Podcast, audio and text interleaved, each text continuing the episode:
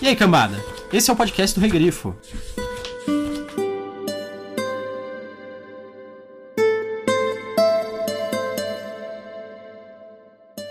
Conto em vez de escrever, porque não tenho nada com que escrever.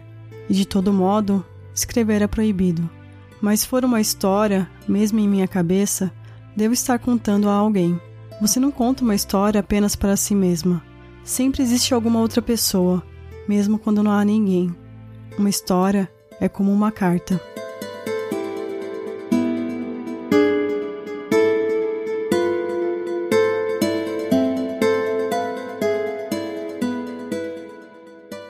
Eu sou o Gustavo Domingues, também conhecido como Regrifo.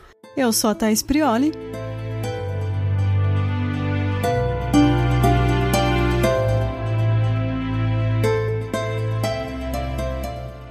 E hoje nós vamos falar sobre O Conto da Aya, da Margaret Atwood. Margaret Atwood, que é uma escritora canadense, ela tem vários livros publicados, mas o mais famoso, pelo menos pra gente aqui, né, e acredito no mundo, é O Conto da Aya, que até tem uma, uma série adaptando o livro atualmente, que já, já teve duas temporadas e deve sair a terceira agora, se eu não me engano, pelo canal Hulu de stream. Aqui no Brasil ela passa na Paramount, que tem no, na TV a cabo, e é possível assistir pelos, pelos streamings da TV a cabo, pelo menos a gente assiste pelo Now. O livro é originalmente de 1985.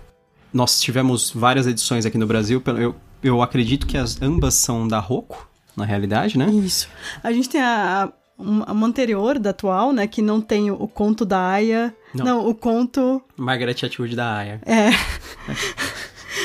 que é, tá escrito de uma maneira estranha, né? O nosso é, é anterior a essa edição, que é de 2006. Eu acredito que a tradução seja da mesma pessoa que a Ana Deiró, que fez a tradução Isso. anterior. Eles não tem por que eles fazerem uma retradução, né? O livro ele é considerado uma distopia. A distopia ele é um futuro, ele é o, é o diferente de utopia, né?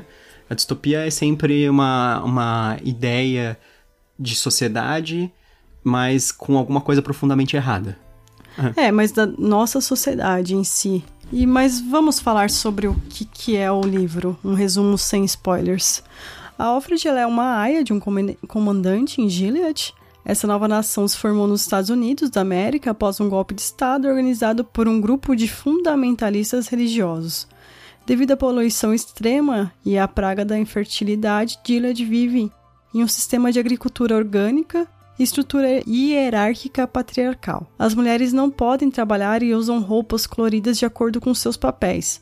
As esposas são azuis, as martas são verdes, as aias vermelhas e as econesposas as três cores misturadas. As martas são servas e as aias servem apenas para a reprodução, sendo entregues aos homens de patente para que eles se deitem com elas e tenham filhos. Aias e martas não podem ler nem escrever.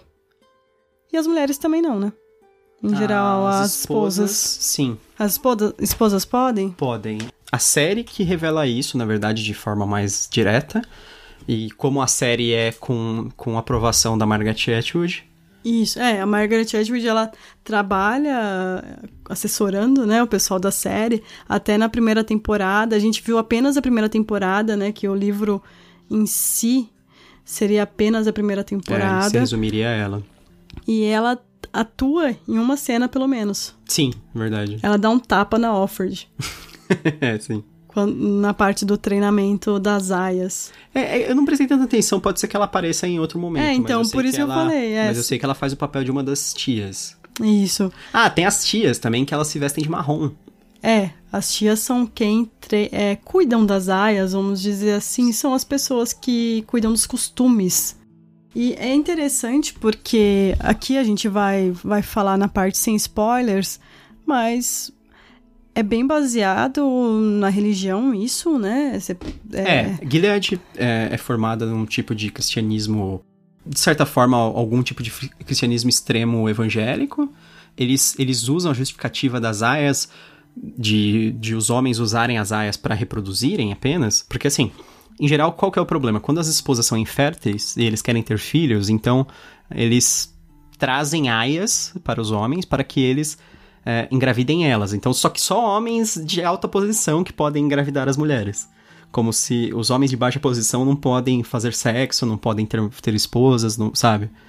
Os de média posição, em geral, têm os, as econo-esposas. E os de alta posição, que são os comandantes, eles têm aias. As aias só que as aias não são como se fossem só concubinas, né? Como, não são alguém para eles irem lá e, sei lá, se divertir, fazer sexo, essas coisas. Elas servem exclusivamente para reprodução. As aias são sempre escolhidas entre as mulheres que ainda têm ovários saudáveis e que têm a capacidade de reprodução. Eles falam que, a, que as esposas têm algum problema de, de infertilidade em geral, para que eles precisem das aias. É baseada na história do Jacó e. Raquel, essa história, que a Raquel não conseguia dar filhos para Jacó, e com isso ela falou para ele se deitar com a serva dela, que até eu fico pensando se ai o significado seria serva, serva sim, também, sim. né? Com isso, ele começa a ter filhos. Ele tem 12 filhos que dá origem às 12 tribos de Israel. Sim. Que é, é o, é, o nome em inglês, né? É The Handmaids. Handmaid é a serva, né? Serva Isso. pessoal. Aí a gente traduz, traduz no português arcaico como Aya. Isso.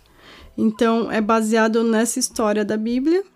E tem várias outras referências que acontecem, né? Como a Marta mesmo é seria porque assim, tudo isso que a gente falou tá no Velho Testamento, né? A gente pode é. pensar assim, ah, será que é só o Velho Testamento? É, a história de Jacó é na no em Gênesis, Gênesis. E a parte de Gilead fica em Juízes, né?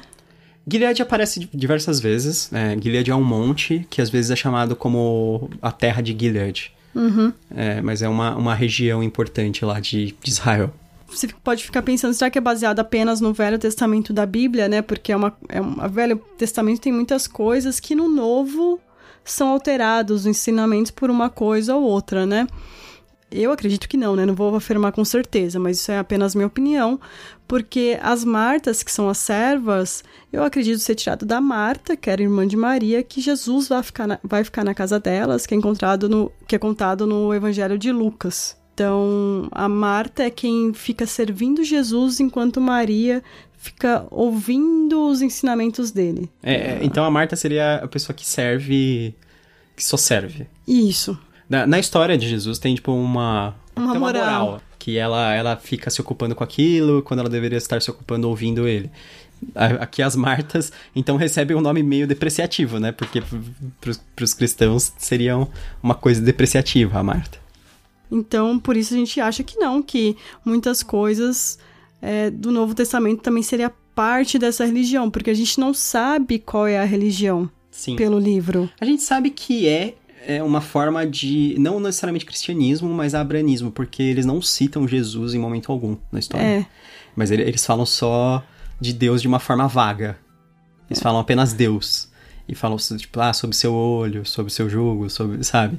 Sim. E eles e a única parte que eles citam constantemente é essa. E, inclusive, eles é, não querem que as AIS, por exemplo, saibam outras partes da Bíblia, nem nada disso, né? A, a série em si, ela, ela expande muito mais esse universo. Sim. Então é interessante você ler o livro e ver a série.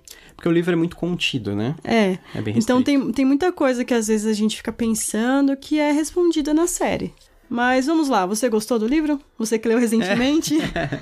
gostei, eu gostei bastante. Ele é um livro, assim, meio complicado de ler de uma vez só, porque ele é um livro bem sufocante. Por ele ser em primeira pessoa e por ele ser muito pautado em, em sofrimento e restrição. Outro livro que eu consigo lembrar que é muito pautado dessa maneira, para comparar, é o Papilon. Só que o Papilon é uma história real e ele mostra, assim, de uma forma muito mais bem-humorada como é estar preso. O Papilon, apesar de todo o sofrimento dele, ele, ele tenta ver pelo lado positivo, sabe? Mas a, a história do da Aya é, é, difícil ver um lado positivo, assim, porque ela é uma história muito mais opressiva, na verdade. Ela, ela está presa ela, mesmo quando ela está solta, ela está presa, na verdade, na história, né? Não é uma, uma questão de prisão física no sentido de ela tem que ficar dentro de uma cela, nem nada do tipo. Ela tem suas atribuições e tudo mais. Mas é quase como se ela estivesse presa dentro do próprio corpo. Ela não tem nenhuma liberdade. Porque eles, é, eles, eles têm que fazer as coisas e eles não têm nenhuma liberdade. Ela não pode encostar em outra pessoa, ela não pode ler, não pode escrever, ela não pode fazer o que ela quiser no, no tempo livre, sabe? Tudo, todo o universo é muito restrito. Mas eu, eu gostei, eu gostei, assim, ele é absurdamente bem escrito, o livro. Eu acho que a prosa, assim, a escrita da Margaret Atwood é muito, muito cuidadosa. Dá pra ver que ela é o tipo de pessoa que escreve as frases assim, pensando e repensando, e ela, ela cria as frases de impacto de uma maneira muito sutil. Eu acho que isso entra num, num conflito, de certa forma, porque parece que, que a Aya é uma, era uma escritora, sabe? o fato dela estar tá narrando em primeira pessoa, ela, ela narrasse maravilhosamente bem, assim uma contadora de histórias nata que sabe como controlar a cronologia, sabe? E como, como revelar aos poucos as coisas, como se fosse um escritor que tivesse planejado detalhadamente a história. Mas, então, eu acho que esse é o único conflito da narrativa. E, e talvez o único defeito. De resto, eu acho fantástico o livro, assim. E sem falar que, assim, os, os temas que existem dentro dele são, são temas, assim, atuais, importantes, é, impactantes. É, é um puta livro, lógico.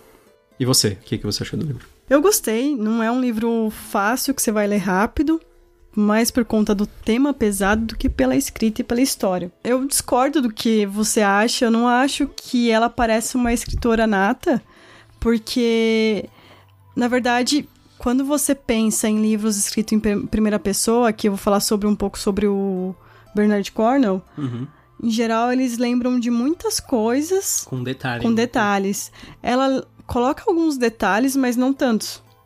É, é vago. é muito vago, não, não, é, não tem uma linearidade. Uhum. Ela vai e volta, vai e volta. Como realmente você faz contando uma história. É difícil você conseguir manter uma linearidade. Você vai contando, daí você fala assim: ah, mas tem isso aqui que é importante para a pessoa entender uhum. o que eu tô passando. Uhum.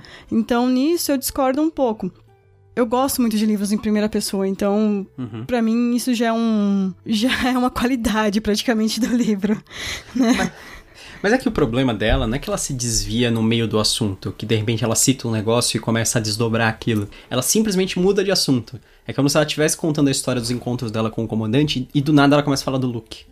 Entendi. Aí ela fala assim, ah, o Luke, não sei o que, não sei o que. Porque, na verdade, aqui, quando ela tá falando do Luke, é pra ela dar um background em relação como era o passado e como é atualmente para criar esse conflito. E isso é uma coisa própria de um escritor, pensar dessa forma. Ah, eu vou fazer essa alternância pra pessoa sentir o conflito do passado com. Sim, ela tá contando a história de vida dela. Mas ela. Ela narra de uma maneira. Porque assim, se você imaginar uma pessoa narrando uma coisa dessas, primeiro que ela começaria dando mais informações ela começaria falando, não falando as coisas como elas estão acontecendo, assim, eu eu me visto de vermelho e eu saio e eu falo, tipo, é muito dramático falar desse jeito. Não, isso você tá no presente fazendo, né? É, então, provavelmente ela estaria falando assim, é, meu nome é tal, eu, eu fui uma aia do comandante tal, e eu não sei o que, atualmente eu tô em tal lugar gravando. Em geral, você fala a situação, e aí você começa a desenrolar aquilo.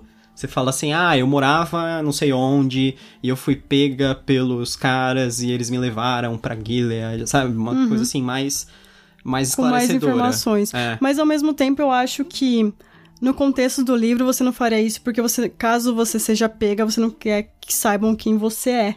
Exatamente. É. Mas ela revela que ela é a Offred, então, tipo, todo mundo saberia quem é. A gente não sabe se. eu não quero dar spoiler aqui. Então tem um ponto que eu não vou falar aqui o porquê que. Tá, tá bom. Tudo bem ela falar que é a Alfred. Vamos para os spoilers. Vamos.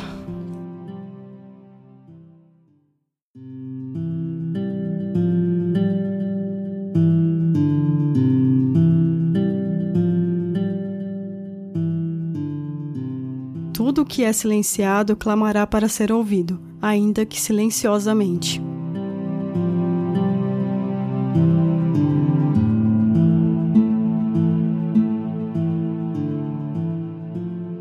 Na verdade, quais são todas as coisas que acontecem no livro. A gente sabe que a Offred odeia ser uma aia e com o tempo ela vê sua vida mudando pouco a pouco depois de ser transferida para um novo comandante, onde a esposa desse comandante, chamada Serena Joy, pela Offred, odeia, né, a aia. O comandante ele deseja que ela visite ele secretamente à noite para que eles façam coisas proibidas juntos. Essas coisas proibidas não é nada de sexo nessas coisas, na verdade envolve mais jogos e leitura, que são coisas que são proibidas. Depois, com o tempo, morando na casa, ela se apaixona pelo motorista do comandante, que é o Nick, e ela começa a manter um caso com ele. É, inicialmente por ordem da. Própria Serena Joy. Dessa, da própria Serena Joy, a esposa, porque ela, ela achava que talvez o comandante que fosse infértil e não a Aya que, que tivesse o um problema, porque ela não estava conseguindo ter, ter os filhos, mesmo fazendo lá o ritual bizarro. em que, que eles fazem sexo a três, mas é, não é de uma maneira que você imaginaria. a história da, da Offred termina com ela sendo levada pelos olhos, que são os agentes de vigilância, né, do Estado. Fica meio aberto uma dúvida se eles estão levando ela para ela ser presa ou se eles são secretamente é, membros da, da Mayday, que é uma, uma organização que leva mulheres para o Canadá, que é um, um, local que ainda é livre, né? Nessa, nesse momento a gente ainda não sabe muito bem, apesar deles chegarem e falarem para ela que eles são da Mayday, mas ela, ela tá tão paranoica que ela fala assim, será que eles estão falando isso só para me levar, pra eu ir, pra eu ir assim, feliz?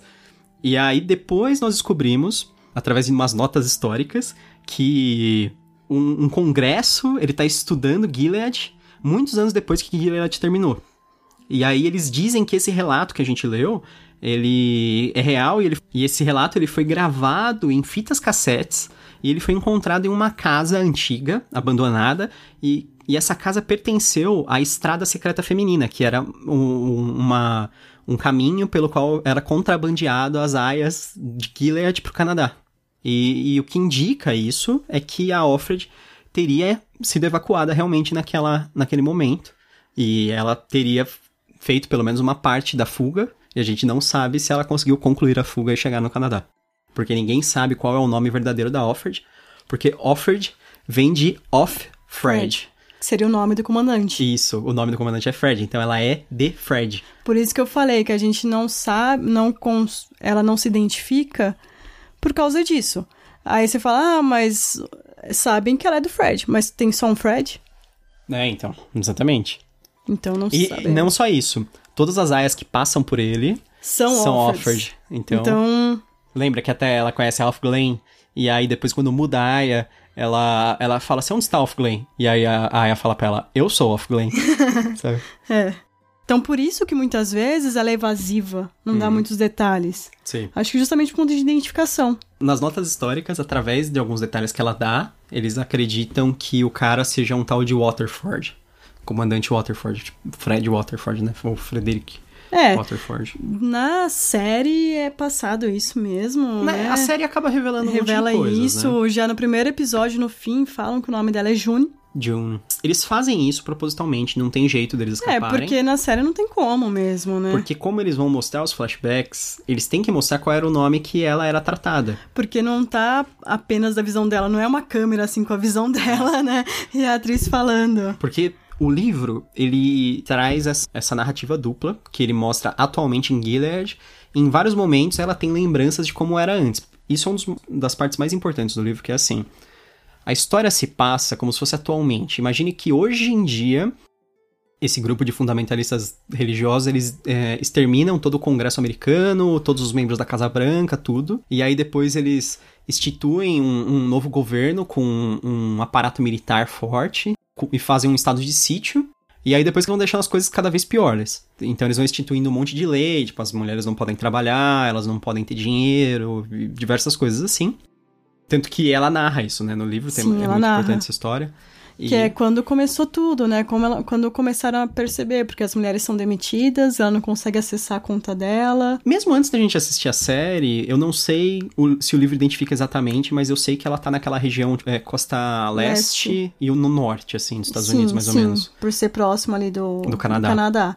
Mais próximo Mas de não, Toronto. É, eles não identificam. Em, eu não lembro, é que eu li ano passado esse livro, eu não lembro em si se eles identificam o local. Na série é próximo a Boston. É. Não, eles não identificam. Isso eu tenho certeza. Eles não identificam exatamente, mas você sabe que é aquela região, assim. Uhum. Então ela morava ali, sei lá, em Nova York, alguma região assim metropolitana bem. É, levava uma normal. vida normal. Ela, ela era casada com uma filha. O marido dela era o segundo casamento. Dele. Dele. Então, por Gilead seguir preceitos extremos de cristianismo, o segundo casamento dele não era válido, porque o, o primeiro casamento dele não teria terminado. É, a gente sabe que não seria uma igreja protestante dessa maneira. Porque é. a igreja protestante, em geral, evangélica. Depende da igreja. Normalmente, assim, as mais tradicionais, você pode. Principalmente a anglicana, né? Que foi fundada praticamente por isso. Sim. o anglicana, com, com certeza, não, não é. é anglicana. É. Então, então eles cancelam os, casa os segundos casamentos de todo mundo e todas as mulheres que estiveram envolvidas no segundo casamento, elas são automaticamente pérfidas, elas são obrigadas a, a servir de alguma outra forma. Então, Sim. ou elas serão Martas, Marta é, tipo, é uma, uma serva, é uma trabalhadora de braçal, assim, que ela cozinha, limpa e etc. E ela não tem vida pessoal, não pode. É. Ou ela vai ser uma aia. É.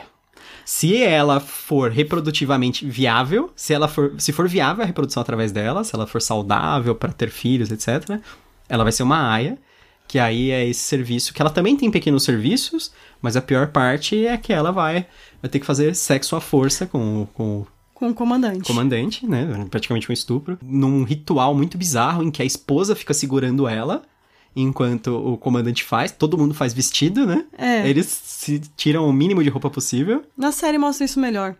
No livro ele, ele narra. Não, mas mostra melhor o porquê que eles fazem dessa maneira. Ah, tá. Sim. Mas no livro eles não falam isso, né? Porque a gente só tem a, a visão da Offord na, no livro, e na série a gente consegue descobrir um pouco da visão do comandante e tal, né? É, na série teve uma coisa muito interessante que foram flashbacks da, do comandante. E da Serena narra, Joy também. Que narram muito melhor Sim. a história. Que você, aí você entende completamente como funciona. No livro, você só vai entender essas coisas quando você chega na parte da nota histórica. Isso. Porque eles estão falando do passado, né? E eles explicam que foi feito dessa maneira para que as esposas concordassem com isso. Sim. Assim você concordaria, então? Não. Ainda bem. Mas. Passou no teste. Tá? que bom. É, você que passou, né? Ah, é. Falando Não, ainda bem. Eu, eu, que estava testando. Falando ainda bem. Ah, porque senão. Bem. Ah, tá. Ah, tá. Você acha que estava me testando, mas eu que estava te testando. Na verdade, eu acho interessante a ideia de a, história ser no mundo assim normal, atual e aquilo acontecer, porque é uma extrapolação de que isso não é uma coisa tão distante. As pessoas podem pensar assim, puxa vida, mas será que não é? Não. Se você pensar em, em regiões como o Afeganistão, no Afeganistão a gente pensa nas mulheres do Afeganistão hoje em dia como ah, as mulheres de burca, sabe, com aquela roupa que cobre completamente o corpo. Agora assim, vocês já viram fotos do Afeganistão dos anos 60 e 70? As mulheres não eram obrigadas a usar nenhum tipo de roupa religiosa. Nem é. a burca, nem o hijab, nem é que niqab. Isso nem... são os fundamentalistas religiosos, né? Isso, então. Porque eles quando... são muçulmanos, né? E existem também, igual toda então, religião, existem níveis de. Eles eram muçulmanos já, mas é, aí, naquela época. Não mas é? não era tão fundamentalista dessa Exatamente. maneira.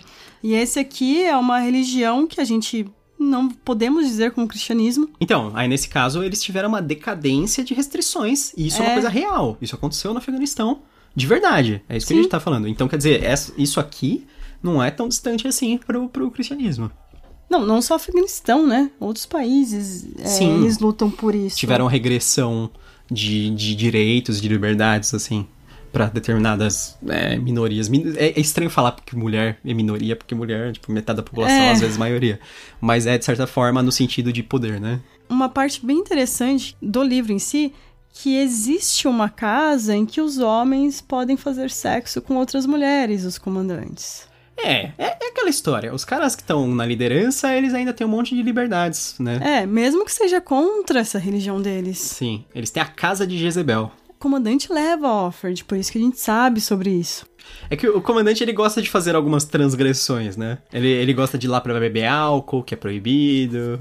É, ele tem revistas, é. que é proibido. Ele tem livros, que é os proibido. Os livros não são proibidos para ele. Não, para ele não, mas será que todos os que ele tem? É, alguns livros são proibidos. É. Sim. É, jogos, pelo jeito, são proibidos. Sim de tabuleiro. Que eles falam como é mexe-mexe no livro, né? É, que é o. É o Scrabble, que é aquele que você forma, forma palavras, né? É engraçado ele escolher justamente esse para ela jogar com ele porque ela é proibida de ler e Sim. escrever.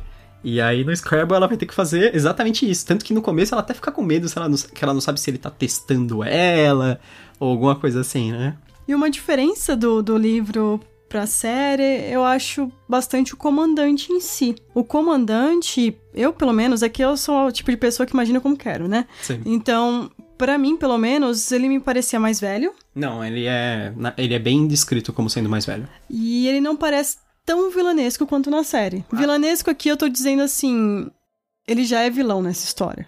É. independente, mais menos- vilanesco de. No livro ele é menos caricatural, na série ele é mais. No livro ele é, ele é apresentado como um cara assim que. um dos líderes da construção de Gilead. Mas se arrepende ainda um pouco disso. Se arrepende um pouco, mas não faz nada pra mudar a situação. É, ele fica com aquela negócio assim, ah, o que, que eu posso fazer? É. O mundo é assim, agora. Depois de eu ter mudado ele, sabe? É, é uma, é uma atitude um pouco cínica, né? Sim. Ele deve se achar um cara, assim, super legal por deixar ela fazer coisas que são proibidas, né? Eu que tirei toda a sua liberdade, mas agora eu vou te dar um pouquinho É. e, e eu sou... É meio que um, igual uma pessoa que é, vive um relacionamento abusivo, né? Uhum. A pessoa que tá vivendo esse relacionamento, em geral, não se toca o quão abusivo é, às vezes. Uhum.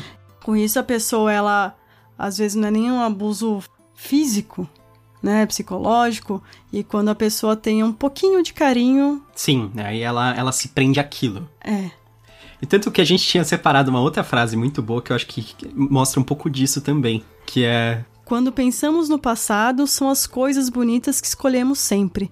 Queremos acreditar que tudo era assim. ela tá falando sobre isso, sobre o fato da gente ter essa mania de se apegar às coisas, porque tem a, de se apegar às coisas, as mínimas coisas boas que acontecem, tanto que quando é a Offred começa a ter o caso com o Nick, ela, ela pensa seriamente que ela não gostaria mais de fugir, porque aquilo melhorou tanto a, A vida, vida, dela, é. apesar de todo o resto ainda ser uma bosta. Sabe? Que ela fala assim: é, é impressionante como você pode entrar na rotina, por mais que seja ruim, quando você tem alguma coisa boa a se apegar. O livro tem um clima muito de suspeita. Quem é quem? Quem pode ser o olho? Qualquer um pode ser um olho. É, é que é aquela paranoia típica de estados totalitários onde existe uma polícia secreta. Sim, Porque e os, o, os olhos são a polícia secreta dentro de Gilead, né? é, e o Nick a gente não sabe. Existem várias insinuações de que ele seria um olho no livro. A série confirma. A série fala Sim. que ele é de fato um, um olho. O, o que eu acho que ele devia ser mesmo. Sim. Acho que o livro meio que confirma que ele é um olho, porque assim, ele, ele, ele fala que ele vai conseguir que ela seja levada. Aí chegam dois caras são olhos e eles levam ela. Todo regime sempre tem alguém infiltrado. Sim. É, nenhum regime cai sozinho. Nenhuma posição melhor do que a polícia secreta pra conseguir contrabandear essas Sim, mulheres pra um, pra um local mais e, um- livre. e uma coisa que, pelo menos na série, não, não mostram isso, mas no livro a gente tem é.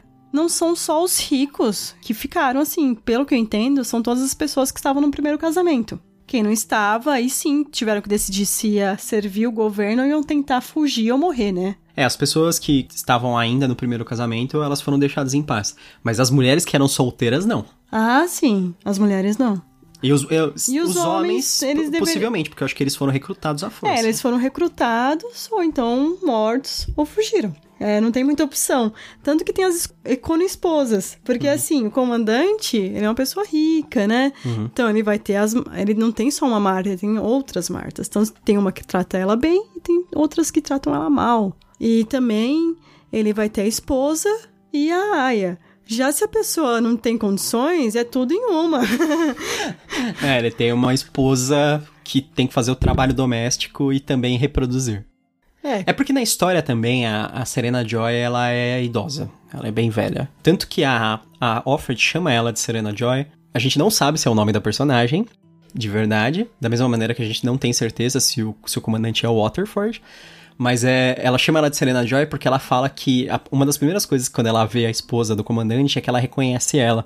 Ela falou, essa mulher ela fazia um programa dominical, tipo, numa, num canal pequeno, um programa infantil, meio evangélico. É, mas programa, assim, que quase ninguém assiste, sei, sabe? sei. É, não é programa infantil tipo Xuxa, assim, que é super popular. É tipo um programa infantil evangélico, no caso, né? É. E aí, ela reconhece e ela lembra que o nome da personagem, digamos assim, dela era Serena Joy. e aí ela passa a chamar a esposa de Serena Joy o tempo todo. Ela, acho que ela não tem nem permissão de falar o nome das pessoas, assim. é é- ela, ela trata só formalmente, né? Só senhor, senhora, essas coisas. É, a gente sabe que no fim tudo volta ao que era antes. É interessante que na, naquele congresso eles falam sobre Gilead e o Irã. E eles falam que nessa- na mesma época os, os dois eram dois países assim que eram uma teocracia, Sim. né? Que era uma baseado em religião, totalmente estruturado. É, grande parte do, dos flashbacks que a gente tem são ou da. Vida anterior? Da Alfred com, com a família, né? Que ela tinha o, o Luke, que era o marido dela, e a filha dela. Uhum. Ou então. Durante a fuga também, ela narra muito, Isso. muito da tentativa de fuga deles pro Canadá, que foi frustrada. E também o Centro Vermelho, né? Que é onde elas conhecem as tias que são que treinam elas para serem as aias. É, o, o, Centro Vermelho ele é como se fosse uma escola de reeducação, onde elas têm que aprender a viver como viver em Gilead. Então, só que assim é, é extremamente abusivo e violento. Que se elas forem revoltosas de qualquer maneira, elas sofrem castigos físicos absurdos, assim. É, tanto que, assim, a gente consegue ver que entre as aias, uma grande, como dizem, sororidade, né, que falam que é. Sim, é, que é uma cumplicidade própria delas, da condição que elas estão. Sororidade. Então... A sororidade é, é a irmandade só para mulheres, assim. É. A irmandade seria meio que uma coisa para homens e sororidade entre mulheres. Então, com isso, a gente não vê uma Aya traindo a outra durante o livro. Eu não lembro disso. Não. Mesmo as que são mais devotas, como é o caso da nova Offglen, quando muda a Offglen... É mais pelo medo... Sim. Que porque concorda. Então, a nova Offglen, no livro, ela fala para ela porque elas não podem, por exemplo, falar nada do que acontece, revelar informações uma para outra sobre nada. Uhum. E aí ela falou assim: o que, que aconteceu com a outra Offglen? Ela não responde. Aí depois que elas fazem o caminho completo lá e voltam para casa de, depois de fazer compras, a Offglen nova fala para ela assim: ela se dobra e sussurra para ela, e revela assim, e conta para ela. Então assim, a Offglen nova ela não necessariamente quer ser rebelde que nem a Offglen anterior.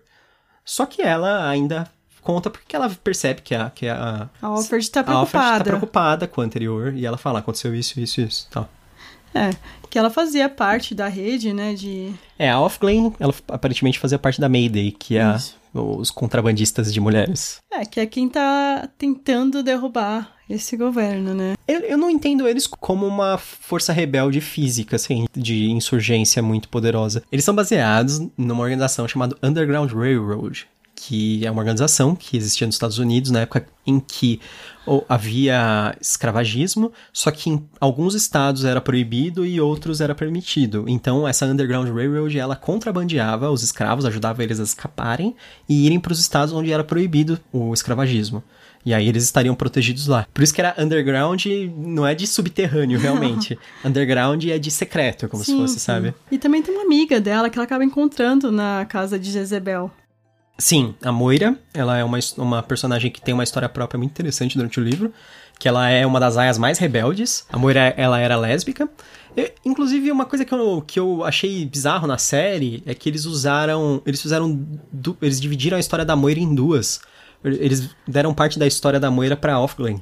Ah, sim. Eles fizeram as duas serem lésbicas na, uhum. no, na série. E aí eles deram uma parte da história da, da Moira pra Offglen e a Moira tem a, a outra parte da história. Eu achei estranho isso, não é sei que porquê. A Offglen, a primeira, ela não se revela tão no começo, né? No, quanto é na série. Leva um bom tempo pra ela se revelar. No livro, sim. É. é engraçado que quando ela se revela, a Alfred responde, ela fala assim, nossa, eu achei que você era uma puta beata, sabe? e aí a outra responde, e eu achava que você era muito beata, sabe? E, na verdade, é elas tinham medo uma da outra. É, não né? tem como você confiar. Até você falar alguma, alguma coisa transgressora, né? É, e você vai se arriscar? Uhum. Até que ponto você se arriscaria, sendo que você não sabe o que vai acontecer com você? Se você vai morrer, se vão te torturar, o que, que vai acontecer? É, então, exatamente. Você sabe que tem as pessoas que eles penduram nos muros, que eles são as transgressoras, né? Tanto que é a Offred, elas olham para ver se não tem ninguém conhecido. Sim, e é, também... os, os executados, eles eles são executados pelos mais diferentes motivos, mas em geral é, sempre tem algum símbolo que significa o porquê que ele foi executado. E nem sempre é verdadeiro. É. Eu lembro que é assim, tipo, ah, o triângulo rosa, ele é, é homossexual. É, se ele é se ele tem não sei o que ele era católico se ele tem não sei o que ele era batista que são uhum. todos motivos para você ser executado mas é engraçado que os Quakers eles não são perseguidos na história é, os Quakers eles, eles vivem ainda isolados mas eles são deixados em paz porque, pelo que eu entendi, os batistas eles formaram uma guerrilha para guerrear ah, contra a tá. Gilead. Tá. Tanto que até eles falam da guerra contra os batistas, blá blá blá, os montes azuis.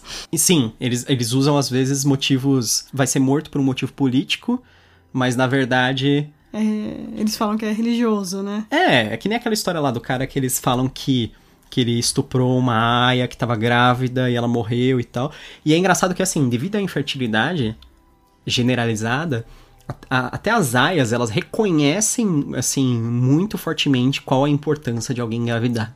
Uhum. Então, elas elas têm uma forte relação com isso, com as pessoas que conseguem engravidar e conseguem ter um filho saudável. Então, tipo, criança é um negócio, assim, muito mais importante nesse mundo. E a gente tava falando sobre a relação sexual, que é a esposa, ela fica ali como se ela estivesse recebendo a relação sexual. Por isso que ela está ali.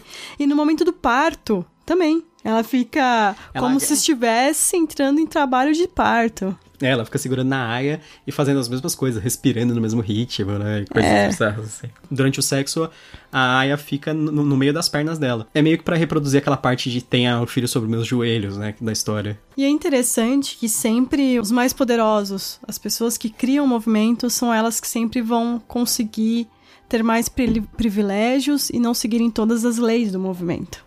Sim, exatamente. Então, to- Então, todo mundo vive com restrições extremas, menos os caras que criaram esse, esse mundo onde que tem restrições extremas. Então, é, é uma coisa que a gente vê no nosso próprio mundo. sim, Que sim, todo país você consegue fazer uma relação disso. sim. E, e eles ficam muitas vezes é, interpretando de maneiras diferentes. Sim, em favor deles. Lógico. Sim. Igual a gente tem hoje em dia diversas interpretações do cristianismo, tanto que alguns concordam com alguns pontos e outros não. Pontos bem controversos, na É. verdade, são co- concordantes ou discor- discordantes em relação à, à interpretação. Então, é um ponto bem interessante nesse livro também.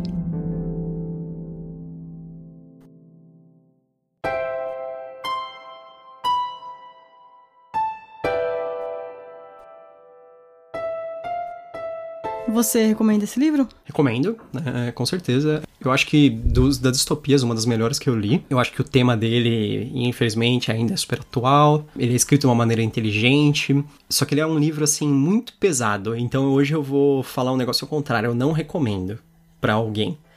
Eu não recomendo se você é muito, muito sensível a, a esse tipo de coisa, assim, do violência contra a mulher, abuso e essas coisas. Ele é bem pesado nesses temas. Então tem gente que não, não consegue ler esse tipo de coisa, sabe? Se sente mal. É porque, como é em primeira pessoa, É, é muito se visceral, um- assim. mais no lugar da pessoa ali. É. Ele, é. ele é muito real, assim, muito realista o, que tá, o que tá acontecendo.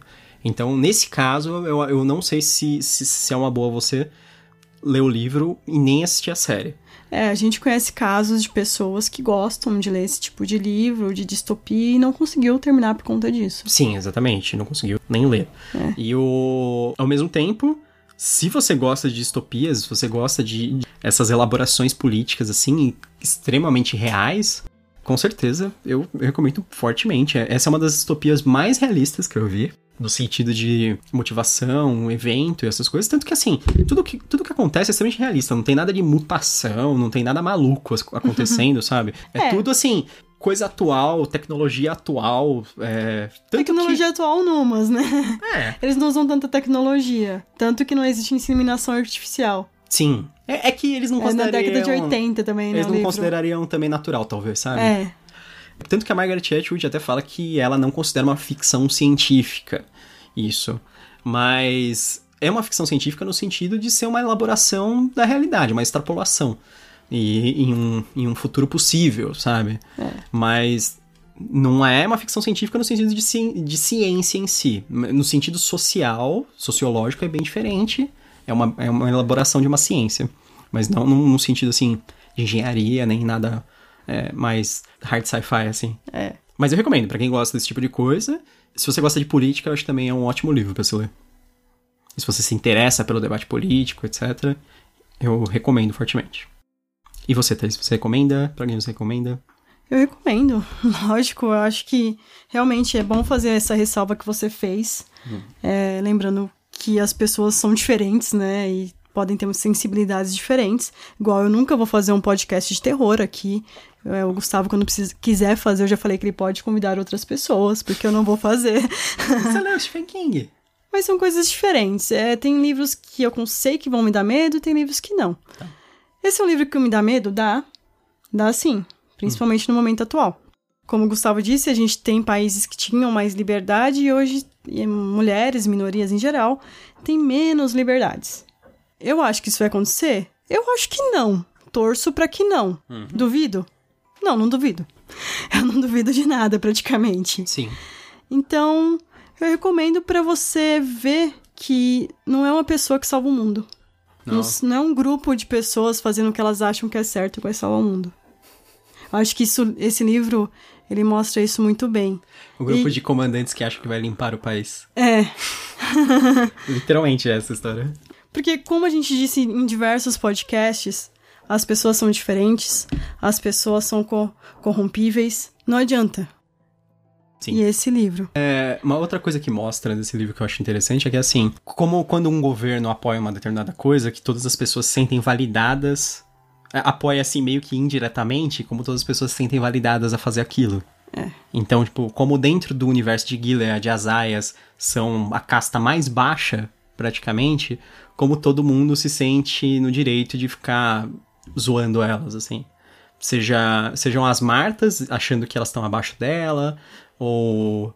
e sendo que oficialmente elas nem, nem deveriam fazer isso, Sim, sabe? Mas é só a, a visão que é criada, esse preconceito que exi- existe dentro e que é validado pelos comandantes, né? Mas indiretamente, tacitamente, sem eles falarem abertamente isso, mas é o que acontece. Então todo mundo acaba sofrendo na mão delas, ou sofrendo algum tipo de abuso, ou, ou alguém querendo se aproveitar delas, tipo a história do médico. É. Quando elas vão no ginecologista, o cara fala que se ela quiser, ele insemina ela. Porque na verdade o cara só quer fazer sexo. é. então, tipo. Não, mas todo ela mundo- fala, ele fala também que, que em grande parte o problema não são as aias, são os comandantes. Ah, o ginecologista? É, Sim, sim. porque pode ser. Pode ser, mas eles- elas não podem falar. Porque em Gilead você não pode falar que os homens são inférteis. É proibido. Que Se, é, se alguém é infértil, é a mulher. É a mulher que é. Que é sempre infértil. Porque isso não traduz muito bem no Brasil, mas existe uma palavra que é pra, especificamente pra mulher infértil, que chama Beiren. Beiren. Beiren. Que é, e homem não é Beiren. Tipo, existe outra palavra. E mulher é. É que aqui no Brasil é infértil pros dois, né? Sim, pros dois. Então eu acho interessante isso. Eu acho É. que é bom a gente fazer essa análise, porque em toda eleição a gente sempre vai ter um salvador da pátria. Sim. é, pois é, né? E não, a gente não tem nenhum salvador da pátria, nenhum candidato é salvador da pátria. Tem que ter consciência pra poder. Até pra você ter uma expectativa, né? Sim, é verdade. Eu acho que quando a gente é mais novo, é, é fácil a gente se iludir muito. Eu era muito iludida, mais nova, achando que, não, nós vamos mudar o país.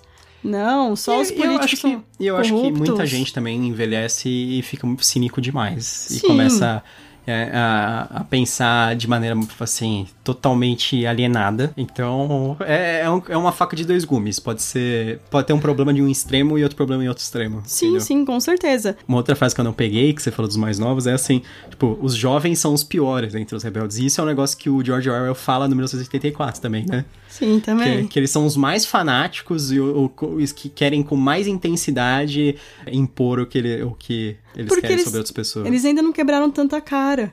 Sim. Eles ainda não. Assim, porque por mais que a gente conheça a história, é difícil você ver. É mais. é, quando você não viveu aquilo, é um pouco diferente. E por outro lado, quem às vezes os velhos se apegam à nostalgia, que é a outra frase que a gente usou, de quando nós pensamos no passado são as coisas bonitas que escolhemos sempre, queremos acreditar que tudo era assim. É. Então, as pessoas acham que determinado ponto da vida delas era melhor, então aquelas coisas deveriam voltar todas para que Daquela maneira. daquela maneira para que ela pudesse ser daquele jeito. O Olha, é, o que é- gostava o que é quando- uma ingenuidade inacreditável. Nosso próximo podcast vai ser sobre os portais da Casa dos Mortos. Que vocês estão pedindo bastante, faz tempo. Há um tempinho. É. Desde quando saiu o último. Sim. Ele já foi gravado, nós tivemos a presença da ilustríssima Carol Kiovato, que é a tradutora dos dois primeiros livros. E o episódio ficou bem legal. Nós achamos, pelo menos. então, fique aí. É, se o Brasil não acabar após o primeiro turno, a É, gente, torcendo aqui. aí a gente lança. Então, espero que vocês estejam aí na próxima semana. espero que vocês tenham gostado do episódio. Até mais. Até a próxima. E bem-vindo ao Canavial. Se a próxima existir.